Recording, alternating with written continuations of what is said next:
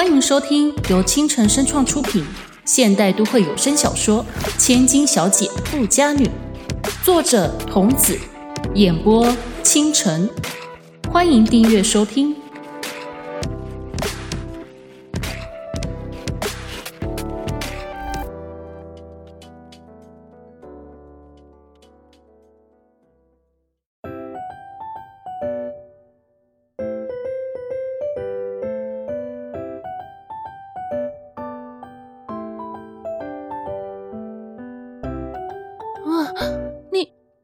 到底在做什么啊？金佳怡捂着额头，几乎要倒地。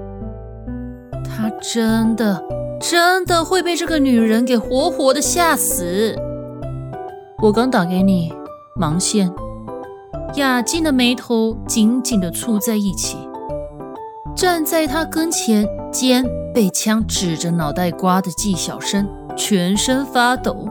脚软的快站不住了，当然会忙线啊！我刚刚在和客户通话。小静，算我拜托你，先把枪收起来吧。这个人怎么老爱动刀动枪的？此时门外已经探进好几颗黑压压看热闹的头。雅静耸耸肩，将枪收进大衣里头。他稍稍的往后一望，身后的人瞬间消失无踪。他用脚跟把被他踹歪一边的门关了起来。副副总，纪晓生哇的一声扑进金佳怡的怀里，别哭别哭。原本手中抱着的文件散了一地，他躲在他身后，抽抽搭搭的吸着俏红的鼻子。金佳怡无奈的拍着他的背，一脸无奈的望向雅静：“你啊，上来就算了，你干嘛还拿枪出来吓人啊？而且谁不吓，还专挑纪晓生来吓？等会儿他的亲亲情人兼学姐谭百合，肯定又要来怒骂他一番了。我上来时看见他在你办公室前鬼鬼祟祟的。”任何我认为是可疑人物的人都不能放过。雅静推推脸上的墨色眼镜，傲然地抬起下巴，理所当然地为他的行为做出了合理的解释。可听在金佳怡耳中，根本就是荒唐乘以一百倍。什么叫做他认为？从前小静是这么的天真善良、纯真谦虚。怎么一个失忆，性格被扭曲了这么多啊？金佳怡很没气势的叉起腰，她准备要好好的说教，但就在这个时候，她身后的纪晓生尖叫一声，被雅静牢牢的抓在手中。我我只是拿些文件给副总看而已，副总副总救我，救我！纪晓生赶紧解释。可抓着他的那个人似乎并没有想听他解释的意思。哎，等等一下，小静，你你想干嘛？别别做傻事啊！他他真的只是公司的员工啊！没等金佳怡说完，纪晓生被一手拎起，丢出了办公室外。我需要和你说明白。雅静两手用力地拍在桌上。将金佳怡环在中央，他两眼直盯着那双明显带着惧意的眸子，说：“说什么？我以为我们昨晚已经说得很清楚了。”雅静挑起眉，说了将近六个小时，当然清楚啊。金佳怡的眉挑得更高，托了昨晚那促膝长谈的福，他今早上班。差点迟到。不过就我来看，你似乎把我的话当成耳边风了。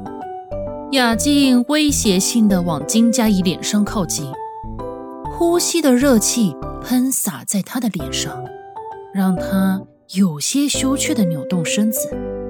啊，我我我我没没没有。电话响了三声，他真的都有去接，只是接到的。刚好都是客户打来的电话，唯独漏了他。不过，就因为这种事，他就要这样勃然大怒吗？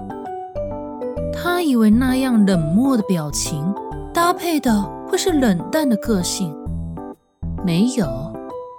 我昨天已经交代过小姐，电话的事就算了，不要让任何人靠近你身边，不要轻易让人进入你的办公室，甚至……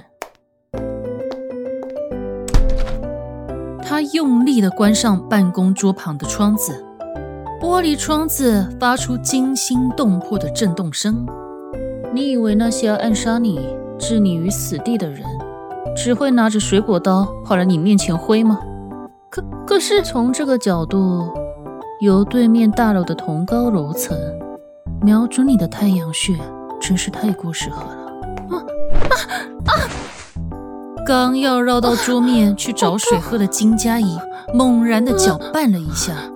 万分惊恐的跌坐在地上，两人四只眼睛在空中对瞪着。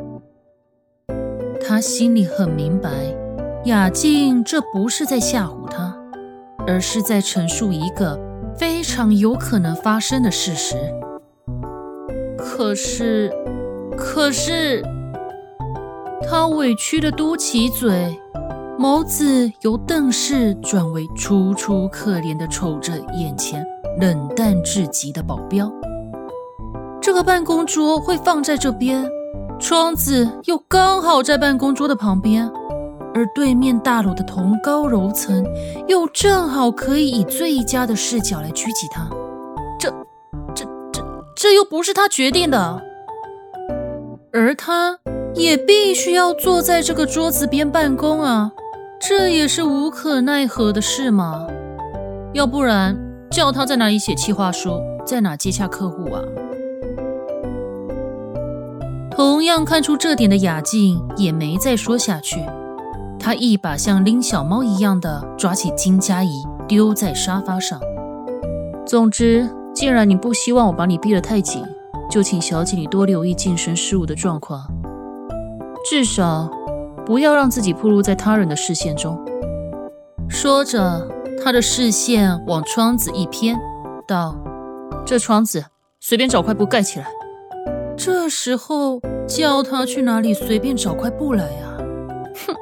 金佳怡摸摸脑袋，不情不愿地别过脸，不想理他。猛然的一只手搭上了他的肩，一阵凉意。由右边的太阳穴传来，他打了个冷战，身体僵直。雅静则平静地靠在他的耳边，冰冷的唇几乎碰触到他的耳朵。可这不是重点，重点是从那冷酷的嘴里说出的话。还是我直接杀了你比较快，这样对你对我。都省事的多了。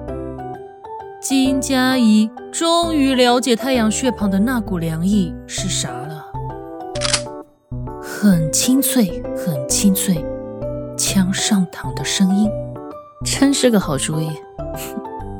听着耳边的冷笑，金佳怡全身发抖，她好像听见来自地狱的声音。我我我，小姐还有什么遗言要说吗？金佳怡往后一倒，很快的爬到门边。我我我我我我我我去找布，马马马马上去。望着以光速离去的娇小身影，雅静转向窗外，平行线的那方闪过一抹刺眼的白光，一束黑影瞬即消失在大楼的暗处。他抿了抿嘴角，将手中的枪握得更紧。